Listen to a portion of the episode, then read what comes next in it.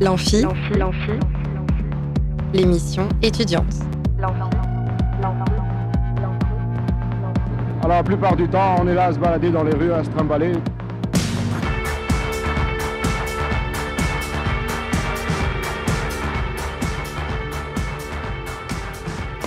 Bonjour et bienvenue dans l'Amphi, l'émission étudiante sur Radio Alpa 107.3 FM Le Mans et radioalpa.com. Aujourd'hui, on va d'abord parler d'un colloque qui aura lieu ces 15 et 16 février sur la réhabilitation des voies oubliées de France et d'Espagne. Et pour en parler, je reçois Julie Fitzel. Bonjour. Bonjour. Alors, puis nous accueillerons des étudiants qui nous viennent tout droit de l'UEO faire de la radio. Un enseignement d'ouverture proposé chaque semestre aux étudiants de licence par le service culture de l'Université du Mans et assuré par Jean-Yves Breteau, directeur d'antenne de Radio Alpa. Ces étudiants viennent donc nous parler de leur expérience au sein de cette UO et ils vont nous proposer de petites chroniques qu'ils ont écrites dans ce cadre. Bonjour à vous tous. Bonjour. Bonjour. Et on commence tout de suite avec notre premier invité du jour. Plus on est de fou et plus on rit. Là où ça devient grave, c'est quand on est plus on est de fou et plus on s'emmerde.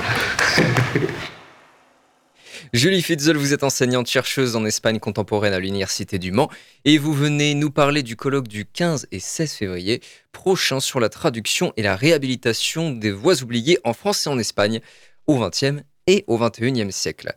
Alors déjà, est-ce que vous pouvez nous expliquer ce qu'il faut entendre par voix oubliée Oui, bien sûr. Alors, Voix oubliée, on a souhaité, je dis on, parce que c'était un colloque euh, qui a été euh, co-organisé avec euh, une collègue de l'université espagnole de Grenade. on a souhaité, qui s'appelle Marianne Panchon Hidalgo, on a souhaité prendre ce, ce, mot de voix au sens large. Donc, ça peut être bien sûr des auteurs ou autrices espagnols peu connus euh, en France et qui ont été euh, traduits ou retraduits très récemment, ou à l'inverse des auteurs ou autrices français, françaises peu connus en Espagne et qui ont été traduits en Espagne tout récemment. Mais ça peut être aussi euh, des auteurs ou autrices qui pouvaient être connus par ailleurs, mais pas pour certaines œuvres. C'est-à-dire que dans ce terme de voix, on inclut les écrivains, mais on inclut aussi certaines œuvres. Par exemple, alors on aura peut-être l'occasion de revenir sur le, le, détail du programme, mais l'une des communications de ce colloque euh, qui a lieu donc jeudi et vendredi est consacré à une œuvre de Jean Genet, euh, qui n'est mhm. pas un auteur méconnu en Espagne dans le sens où dès les publications de ses œuvres en français, il a été traduit quand même assez vite en Espagne. Mais par contre, certaines œuvres, et l'œuvre dont il sera question jeudi, qui est Journal du voleur, Diario del Ladrón, dans sa version espagnole, là a été redécouverte, enfin découverte, traduite en Espagne seulement très récemment, à l'inverse d'autres d'autres œuvres de ce même auteur. Mais alors pourquoi le cadre, pourquoi le choix de ce cadre, pardon, de France, Espagne, 20e, 21e siècle? Alors, à l'origine, c'est un projet donc, qui a été construit avec les deux universités, mmh. dans une perspective vraiment, une dimension internationale. Moi, je travaille donc à l'Université du Mans. Euh, je suis enseignante au département LEA, des langues étrangères appliquées, mais au niveau de ma recherche, je travaille plutôt sur la littérature espagnole contemporaine. Alors, pas dans une perspective d'études des textes à proprement parler, mais plutôt dans une perspective de circulation des œuvres et des savoirs et des idées mmh. entre les deux pays et éventuellement les obstacles à la circulation de ces œuvres et les vecteurs de circulation de ces œuvres-là. Par ailleurs, ma collègue euh, dont j'ai parlé tout à l'heure, qui elle est enseignante-chercheuse à l'Université de Grenade, donc en Espagne, euh, travaille euh, plutôt sur la traduction à la faculté de traduction et d'interprétation de Grenade et donc, en fait, on avait souhaité euh, que ce, ces deux profils euh, euh, réapparaissent en fait dans l'appel à communication. Hmm. Et on est très content parce qu'on a reçu des, des, des, propositions assez diverses de la part de spécialistes de traduction, de la part de spécialistes de littérature, d'historiens aussi, que ce soit en provenance de facultés en France ou en Espagne. Et alors pourquoi ces voix ont été oublié. Il y a eu un effacement. en fait, dans quel contexte historique euh, ça s'inscrit Alors, il faut venir euh, jeudi et vendredi pour avoir la réponse précise à cette question. Mais pour, euh, pour essayer de, de donner une réponse qui soit, qui soit un petit peu générale, ça peut être pour, des, pour différents motifs. Ça peut être par exemple pour des motifs politiques, pour des motifs de genre aussi. On a parfois des, des, des femmes qui, au début du XXe siècle, euh, ont du mal à publier déjà dans leur langue euh, d'origine et donc après être traduit, c'est encore plus difficile. Donc ça peut être pour des questions de genre, pour des questions politiques. Je pense par exemple à la censure, que ce soit à la censure en France ou à la censure pendant le, franquisme, pour le cas espagnol. Mmh. Ça peut être parfois aussi dû à des politiques, des, des, anniversaires en fait, peut-être par exemple des commémorations, des mmh. centenaires, etc. Euh, ça peut être aussi des politiques euh, éditoriales particulières. Là, par exemple, le vendredi, la conférence de la conférencière qui nous fait la conférence de clôture, c'est une personne qui a une double casquette, qui a fait un doctorat en littérature comparée, mais qui est aussi euh, directrice d'une petite maison d'édition française qui s'appelle les Éditions de la Reine Blanche et qui s'attache à publier. c'est vraiment la ligne éditoriale, enfin la volonté bien marquée de cette maison d'édition-là, qui s'attache à publier des récits courts d'auteurs étrangers entre autres espagnols, auteurs ou mm. autrices étrangers, étrangères, peu connus en France ou inédits euh, en France. Donc ça peut être tout un tas de, de, raisons. Euh, en Espagne, enfin là j'ai cité une maison d'édition française, mais en Espagne par exemple on a Cabaret Voltaire euh, qui a, qui a publié Journal du voleur de Jean Genet dont je parlais tout à l'heure par mm. exemple. Et pour en revenir plus, plus spécifiquement au, sujet du colloque, pourquoi est-ce que c'est pertinent en fait de comparer des, traductions du français à l'espagnol, de l'espagnol au français? Pourquoi ce rapprochement? Alors, on ne travaillera pas, enfin les communications qu'on a reçues, en tout cas les propositions de communication qu'on a reçues, ne s'attacheront pas forcément à l'étude des traductions à proprement parler, des textes à proprement parler, mais plutôt sur leur, les causes, les raisons qui expliquent ce regain d'intérêt de, ces traductions inédites ou de retraductions dans le cas où une première traduction avait déjà été publiée plusieurs années. Donc euh, on, verra, parce que là, c'est une hypothèse qu'on a formulée au niveau de l'appel à communication. On verra si ça se vérifie dans les communications qu'on va écouter jeudi et vendredi.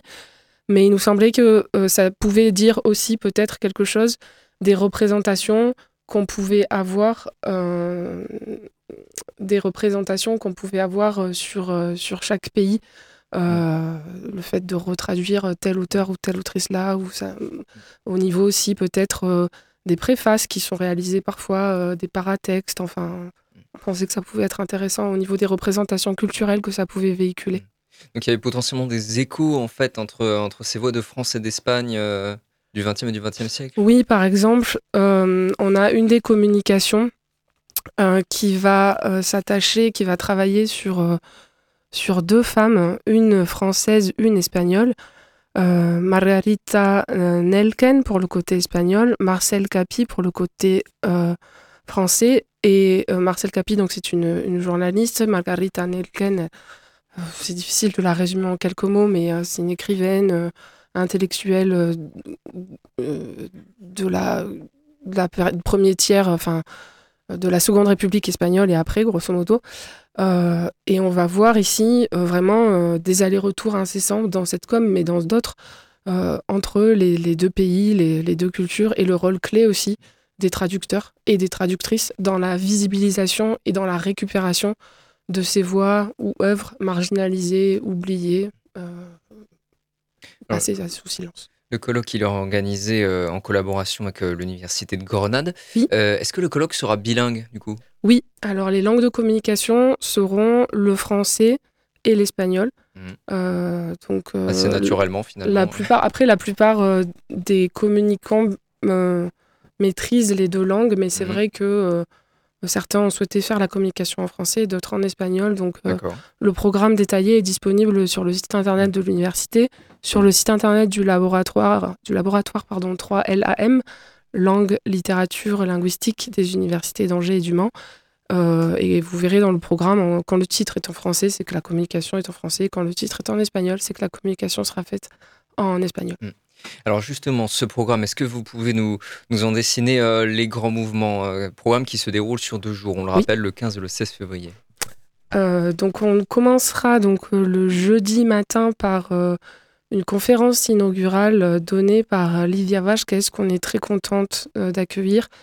là aussi, tout à l'heure, j'ai parlé d'une personne qui avait une double casquette pour la conférence de clôture, mais Livia Vasquez, elle est à la fois enseignante-chercheuse à l'Université du Pays Basque, mais elle est aussi euh, traductrice professionnelle euh, de voix pas du tout oubliée, notamment de, je pense à c'est la traductrice attitrée pour l'espagnol de, Annie Arnaud qui est prix Nobel de littérature.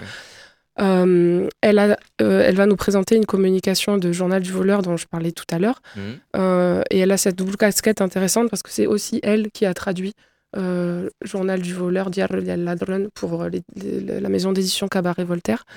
Et ensuite, on va avoir plusieurs sessions donc à partir de la session 1, juste après cette conférence inaugurale, euh, jusqu'à la session 5 du vendredi après-midi, qui sera suivie de la conférence plénière de clôture.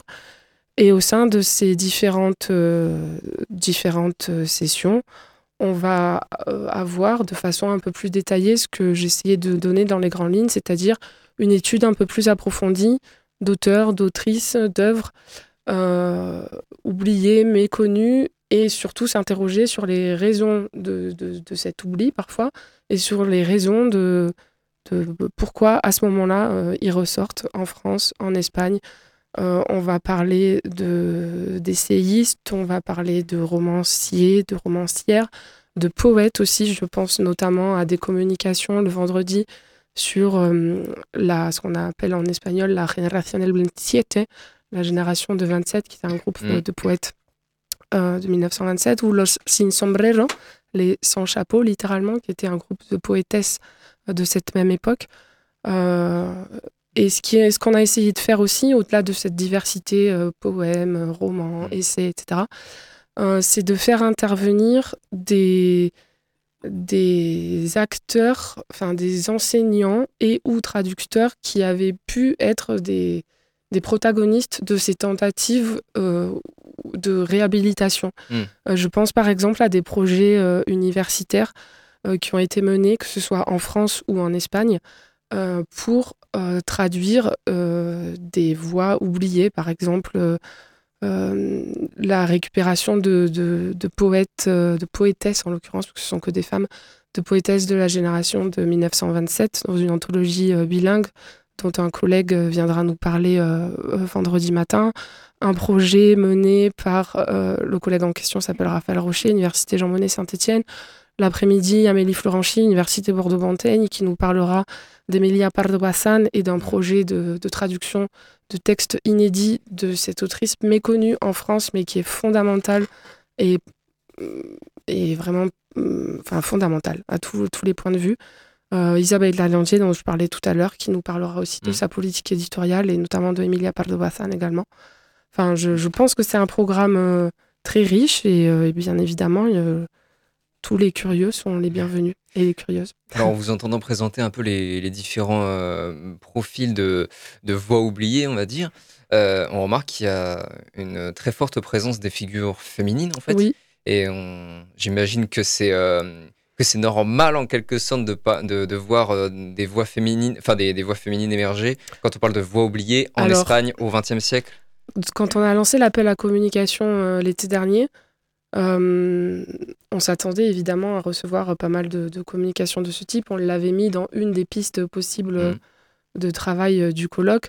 Mais c'est vrai qu'effectivement, après, ça s'explique assez, assez, assez aisément, en mmh. fait. Dans, la plupart des, enfin, certaines communications qu'on a reçues, ce sont des écrivaines, euh, des poétesses, etc., du début du XXe siècle, à un moment où l'accès, que ce soit en France ou en Espagne, l'accès aux études supérieures était quand même réservé à une élite, où on était considéré du point de vue légal comme euh, une mineure, où on pouvait rien faire sans l'aval de son mari, si on était marié, de son père, etc. Enfin bref.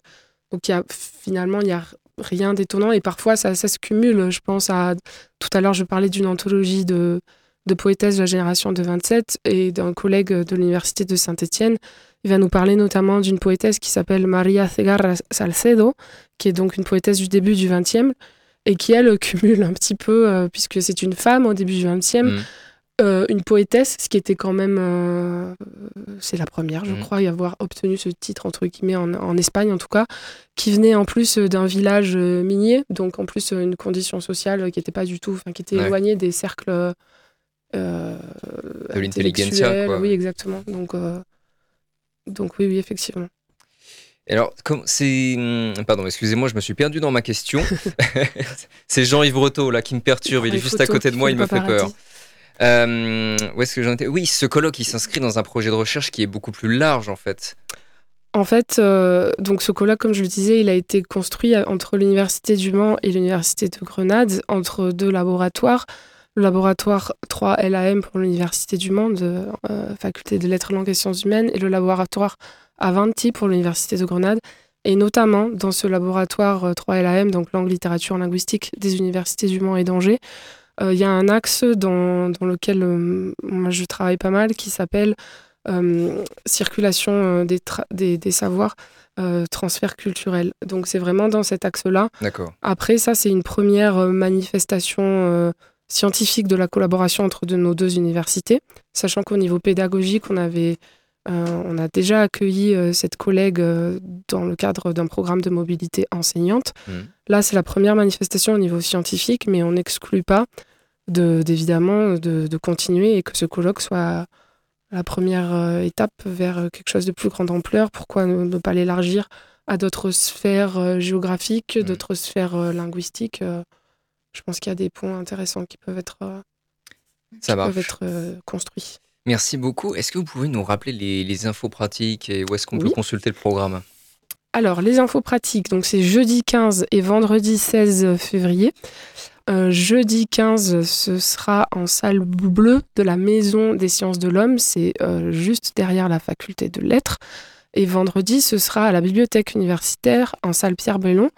Au niveau du programme détaillé, donc vous le retrouvez sur plusieurs supports, entre autres, soit sur le site du laboratoire 3LAM, donc 3 en chiffres L, A et M, soit euh, sur le site de l'Université du Mans, rubrique Actualité, pour mois, de, le mois de février. Ça marche. Merci beaucoup, Julie Fitzel. Merci à vous. Merci pour être venu nous parler du colloque Traduction et réhabilitation de voix oubliées en France et en Espagne au XXe et au XXIe siècle, qui a lieu, on le rappelle, euh, ce 15 et ce 16 février prochain à la salle bleue de la Maison des sciences de l'homme. On se retrouve dans quelques instants. Vous pouvez gagner des places pour Molto Morbidi plus Machine et moi le 15 février au Saunière en appelant 02 43 24 37 37. Et tout de suite, on écoute Thomas Fersen, Bella Ciao.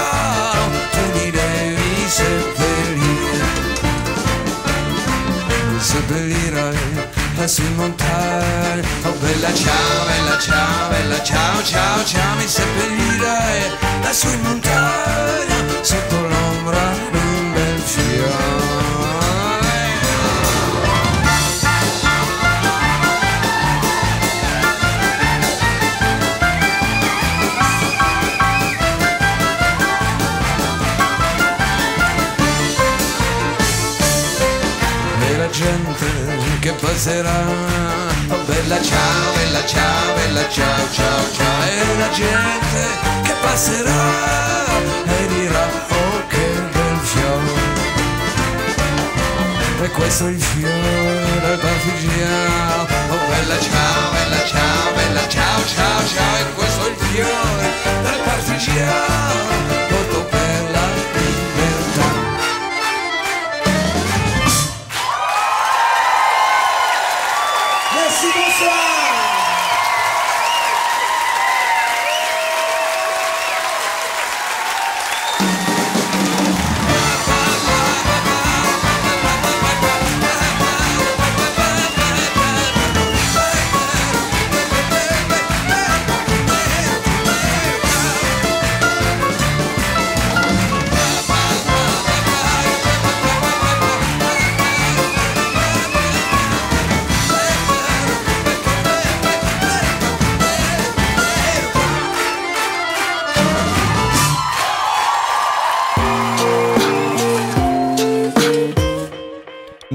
Retour dans l'amphi, je suis avec les étudiants de l'UEO Faire de la radio, proposé par le service culture de l'Université du Mans et animé par Jean-Yves Breteau, directeur d'antenne de Radio Alpa.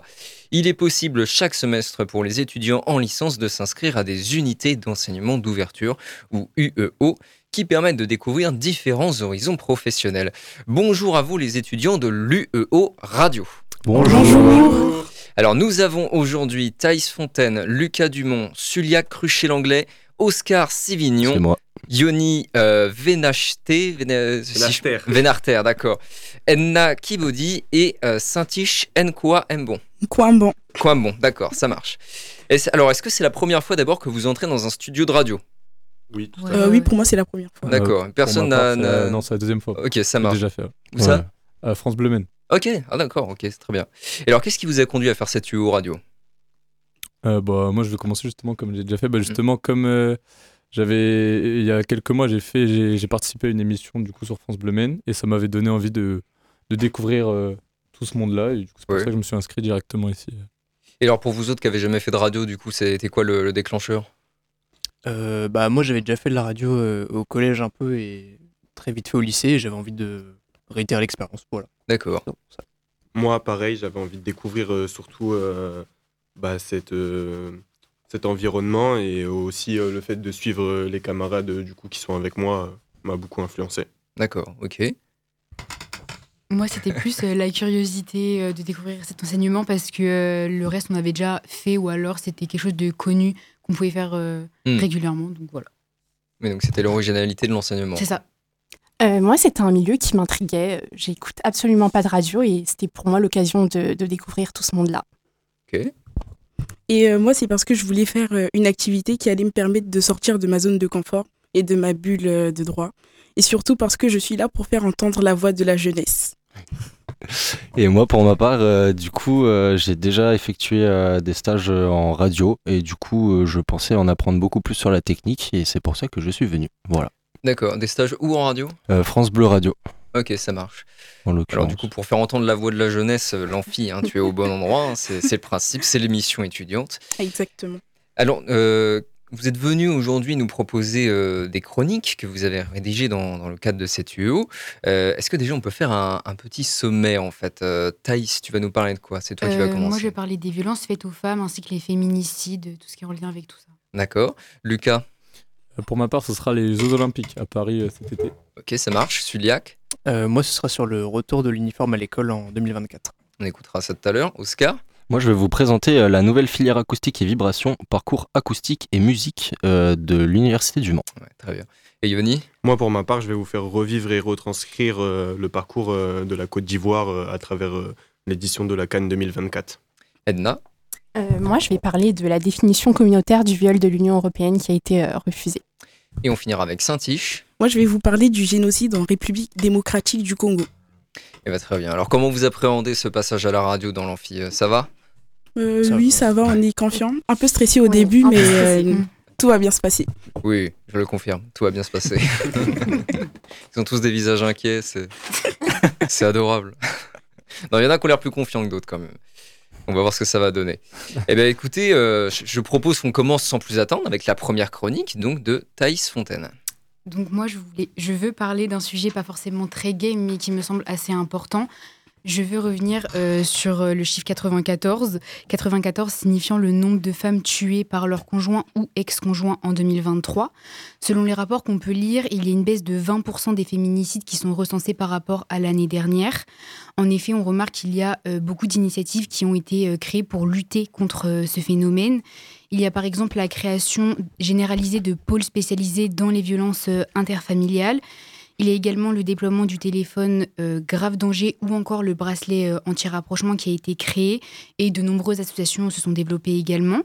De plus, les juridictions ont également durci leur réponse pénale euh, à travers les nombreuses condamnations ou ordonnances de protection pour violence et ou harcèlement.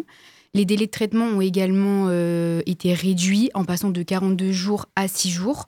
Et enfin, le budget annuel euh, s'est également euh, développé en passant de 8 millions à 17,2 millions d'euros. De ce fait, grâce à ces outils et ces innovations, on peut penser que la lutte sera d'autant plus sérieuse et efficace, même si selon le ministre Éric Dupont-Moretti, il dit, je cite, La lutte contre ce fléau prend du temps. Cependant, malgré ces avancées, euh, le sujet des, violences faites aux femmes euh, reste un sujet d'actualité et très controversé dans la société, euh, notamment depuis que l'Europe se dote d'une loi sur les violences faites aux femmes sans y intégrer le viol, et d'autant plus que le président de la République, Emmanuel Macron, s'oppose à cette loi en ne voulant pas intégrer la notion de consentement dans la définition du viol. Donc pour certaines personnes, ça revient à mettre en danger de plus en plus de femmes et d'enfants.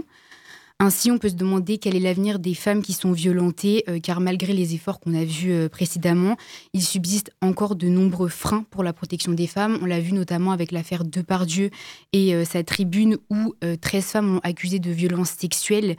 Et à, travers les images diffusées lors de l'émission Complément d'enquête, euh, il montre qu'il sexualise beaucoup de femmes, dont notamment une fillette, mais le président de la République ou encore sa famille ou encore le monde du cinéma le défendent encore, donc on se demande où est-ce qu'on peut encore aller. Cependant, il est important de souligner que l'engagement est de plus en plus présent dans la société, par les hommes autant que par les femmes, pour soutenir et venir en aide à ces femmes violentées. Et donc c'est pour ça qu'il faut l'encourager afin de le développer. Merci beaucoup Thaïs pour ta chronique. Super, merci. Eh bien, écoute, euh, on passe tout de suite euh, à notre deuxième candidat, Lucas Dumont. Oui, donc euh, du coup, moi, c'est un sujet un peu moins grave, mais qui est quand même beaucoup dans l'actualité en ce moment. Donc, J-66, c'est le décompte de nos Jeux Olympiques de Paris 2024. C'est aussi le décompte avant que notre pays et surtout notre capitale rentrent dans un bazar monstrueux. 16 jours considérés comme hors du temps, où Paris sera le cœur du monde, du moins le cœur des problèmes.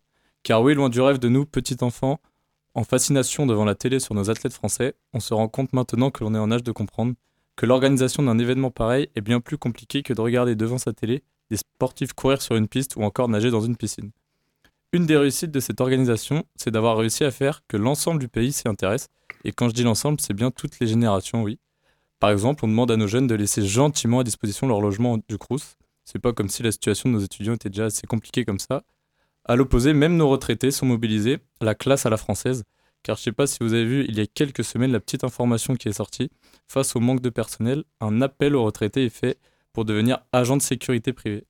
Alors oui, c'est pour le moins surprenant, mais après tout, pourquoi pas? Bon, après Mamie avec sa protège lance, je suis pas sûr pour la sécurité, mais bon, si le gouvernement le dit, on va faire avec. Le bon côté dans tout ça, c'est que nos personnes âgées pourront assister aux Jeux Olympiques aux premières loges, et vu le prix des places, c'est un luxe.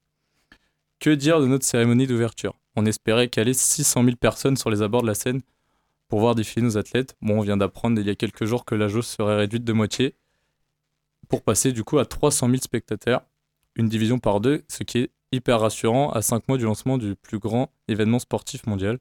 Et si vous voulez encore plus rassurant, euh, la semaine dernière, une réunion secrète se serait tenue à l'Elysée pour élaborer un plan d'urgence en cas de pépin pour cette cérémonie d'ouverture. Elle ne pourrait donc jamais voir le jour. Paris 2024. Cette grande marque est censée promouvoir le sport de façon spectaculaire en France. Alors oui, le sport évolue dans notre pays, mais nos politiques ne s'expriment-ils pas de manière un peu trop optimiste quant à nos performances? Sera-t-on vraiment performant comme il est prédit? À l'accoutumée, le pays organisateur augmente toujours considérablement son nombre de médailles par rapport aux précédentes éditions. Sera-t-on l'exception française? Réponse le 26 juillet prochain. Bon, cependant, quand on voit que notre plus grande chance de médaille d'or n'est pas encore qualifiée pour les, pour les Jeux Olympiques, pardon, Merci Kevin Mayer, on est en droit de se poser des questions. Et puis de toute façon, en cas de fiasco sportif de nos Français, on nous assénera le célèbre dicton L'importance, c'est de participer. Et enfin, pour finir, petite pensée à nos trois athlètes sartoises qui auront la chance de porter la flamme olympique d'ici le début des Jeux. Leila Hurto, triple championne du monde de karaté, membre dirigeante du club Samouraï 2000 au Mans. Laurence Leboucher, championne du monde de VTT et de cyclocross. Et enfin, Sandrine Lagré, athlète transplantée suite à un cancer du sang et qui pratique aujourd'hui le squash. Eh bien, merci beaucoup, Lucas.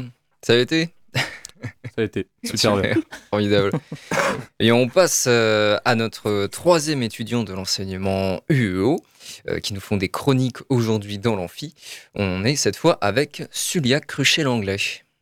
Eh bien, euh, moi, tout d'abord, je voulais savoir quels souvenirs gardiez-vous de l'école Pour ma part, je me souviens des premiers jeux dans la cour, mes premières bêtises en classe ou à la cantine. Je me souviens également de mes premières mauvaises notes. Mais pour certains, ces derniers peuvent être bien plus ternes et les souvenirs de cette période difficiles à digérer. Mais ne vous inquiétez pas, cela ne sera bientôt plus qu'un lointain souvenir. En effet, notre nouveau Premier ministre Gabriel Attal, précédemment ministre de l'Éducation, a fait une annonce le 6 décembre 2023. Et cette annonce, c'est le retour de l'uniforme. Pour beaucoup, l'uniforme permettrait de redonner de l'ordre et du respect dans les écoles. C'est vrai, comme si un jean troué ou un survêtement Nike pouvait être la cause des problèmes de mixité sociale dans nos écoles.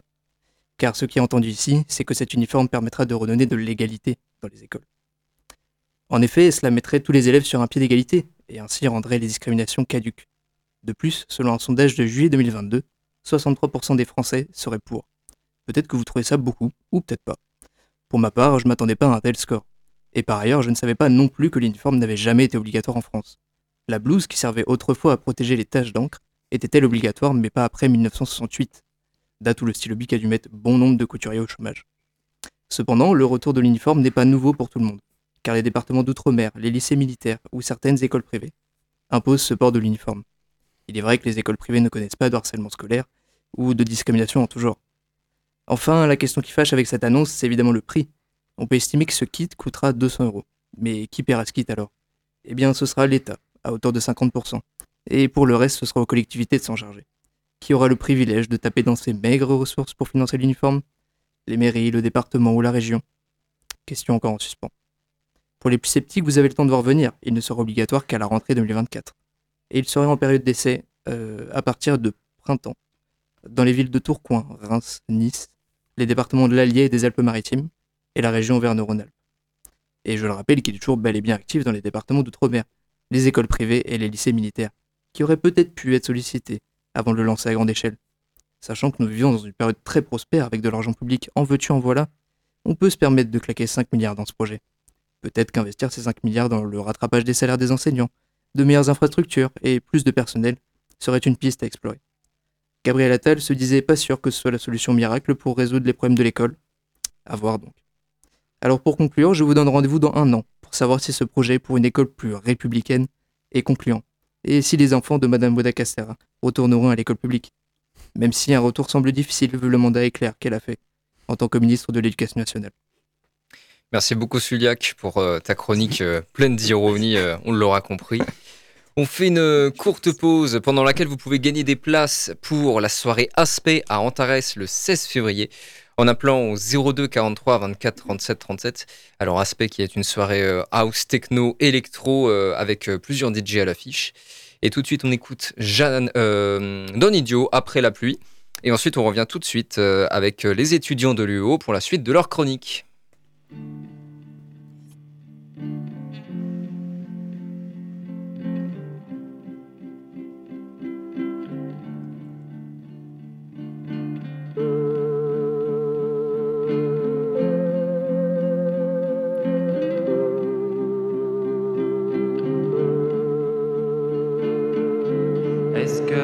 À ces choses-là.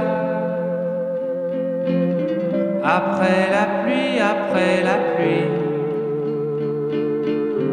Après la pluie, qu'est-ce qu'il y aura? Si t'y crois plus, moi j'y crois pas. Alors serre-moi fort dans tes bras. J'y vois plus rien dans cette vie-là. Raconte-moi, raconte-moi, raconte-moi.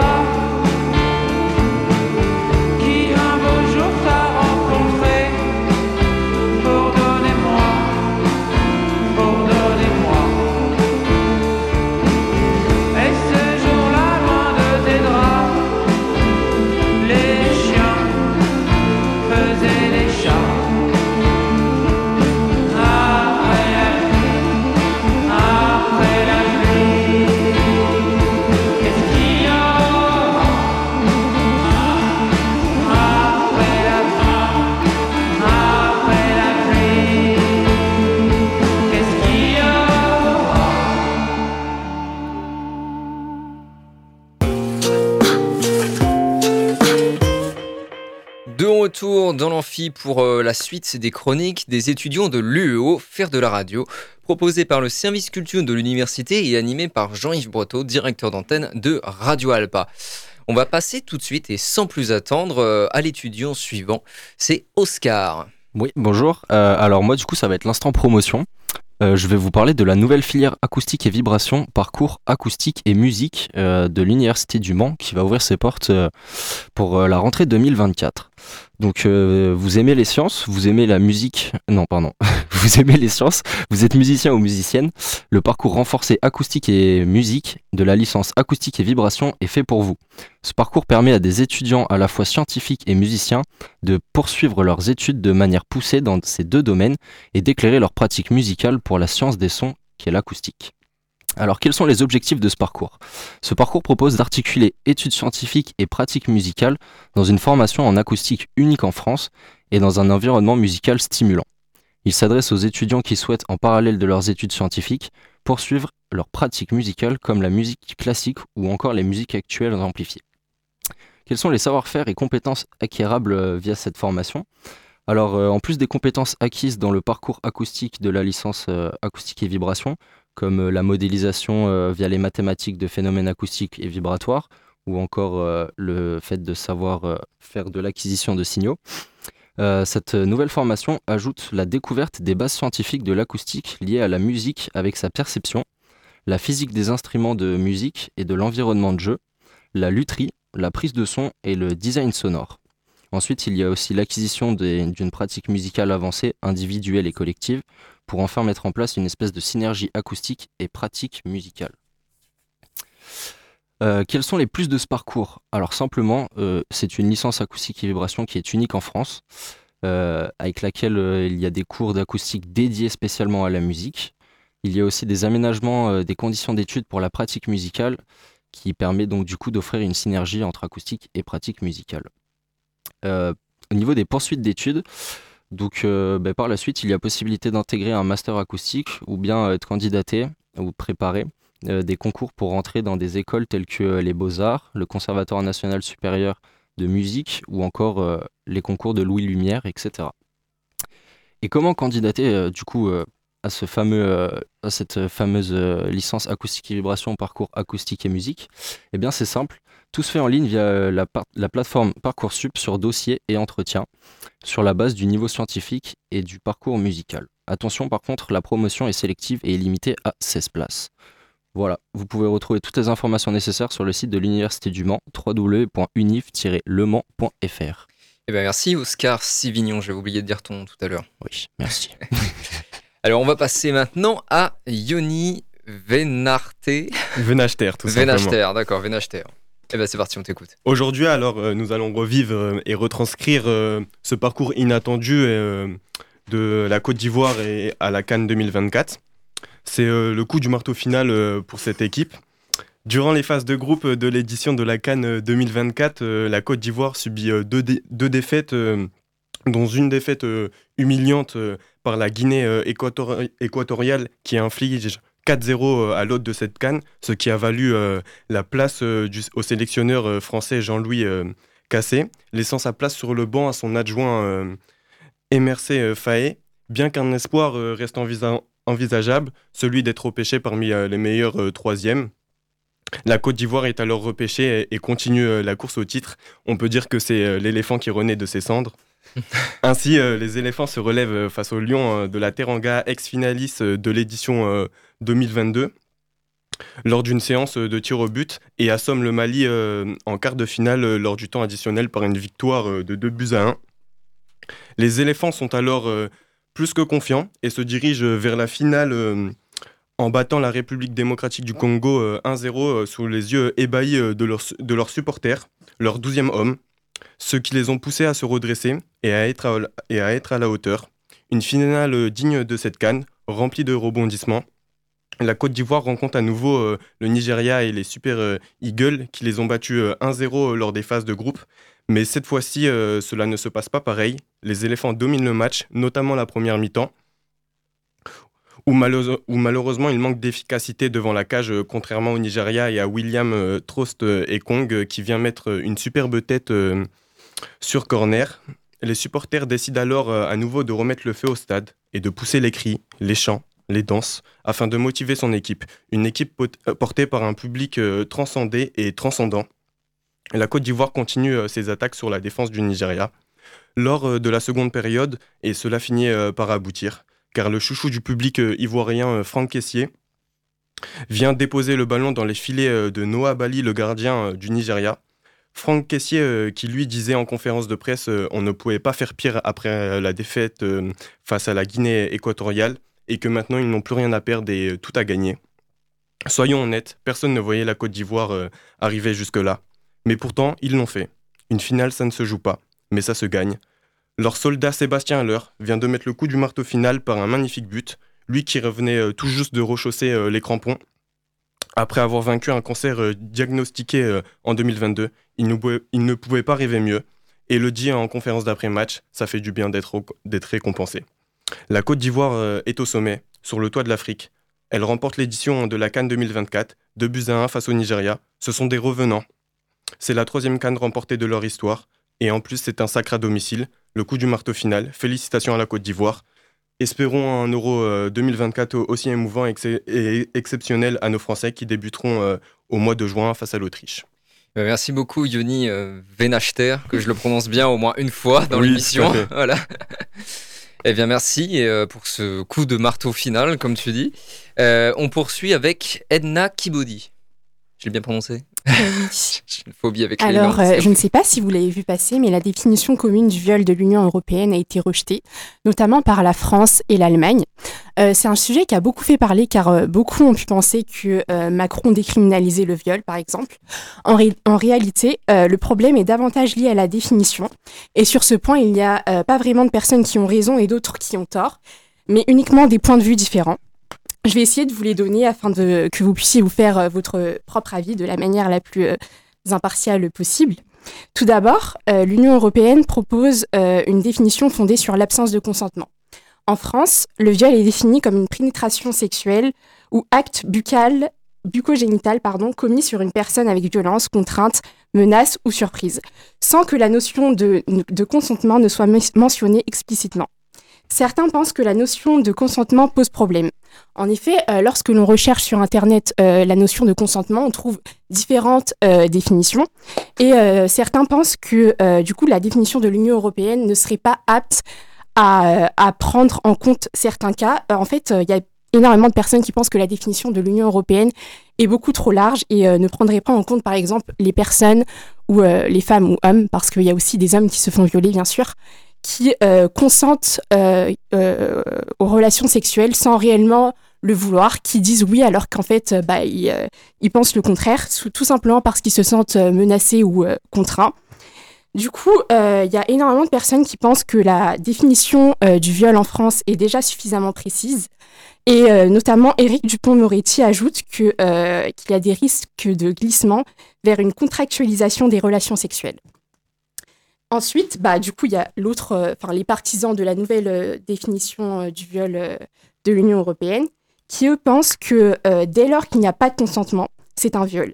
Ils estiment ainsi que les définitions fondées sur le consentement ont prouvé qu'elles garantissaient une meilleure protection et un meilleur accès à la justice. Certains accusent Macron même de se tenir du mauvais côté de l'histoire. Selon euh, l'avocate Anne Brouillon, l'argument d'Éric Dupont-Moretti pardon, est un argument relativement hypocrite car euh, lorsqu'un cas de viol se présente, euh, on se pose euh, systématiquement la question de savoir si la personne euh, s'est opposée, a, a explicitement refusé l'acte sexuel ou aurait tout simplement dit non. Et enfin, l'avocate Anne Brouillon ajoute que la notion de consentement aurait une- plus une vertu éducative. Ça marche. Merci beaucoup, Enna. Et on va terminer euh, cette euh, série de chroniques avec les étudiants de l'UO Radio et donc euh, cette émission avec la chronique de Saint-Tiche Coimbon. Quoi bon Coimbon. Je vais désormais vous parler d'un sujet qui me tient à cœur et qui a notamment été mis en lumière par la Coupe d'Afrique des Nations. Nous sommes tous bien au chaud dans nos maisons pendant qu'il se passe des événements atroces à l'est de la République démocratique du Congo. Chers auditeurs, une crise humanitaire est en train de se dérouler. Les droits de l'homme sont en train d'être violés. L'intérêt supérieur de l'enfant n'est pas pris en compte. Mais le monde ferme les yeux. Et les médias restent silencieux sur ce massacre. Depuis 30 ans, un génocide a lieu en RDC.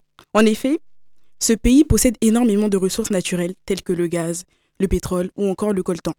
C'est ainsi qu'un pays comme le Rwanda convoite ce, patrimoine et décide de piller ses richesses avec l'appui de l'Occident.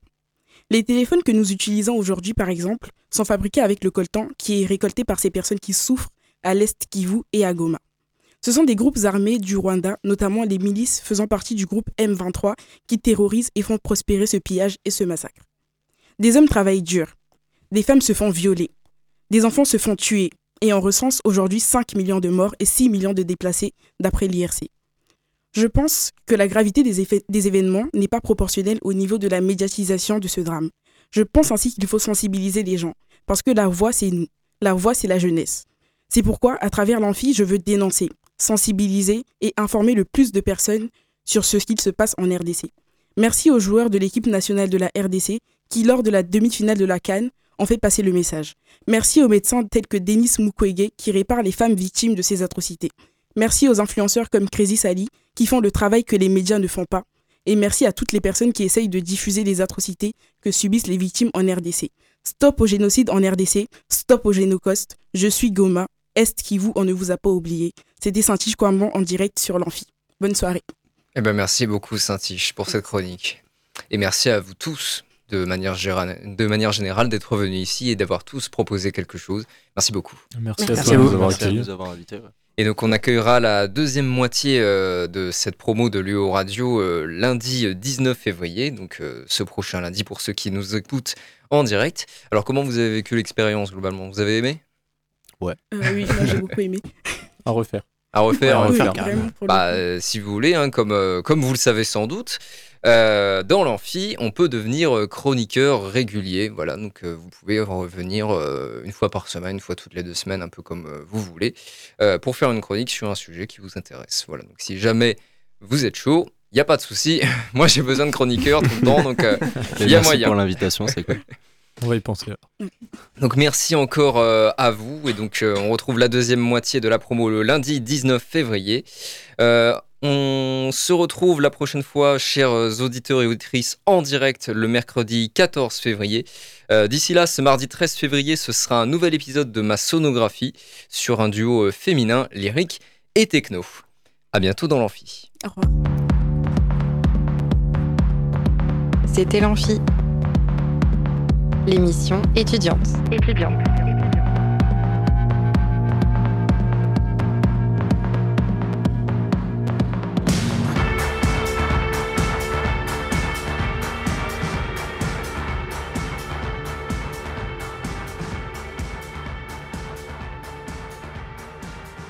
Radio Alpa, l'alternative.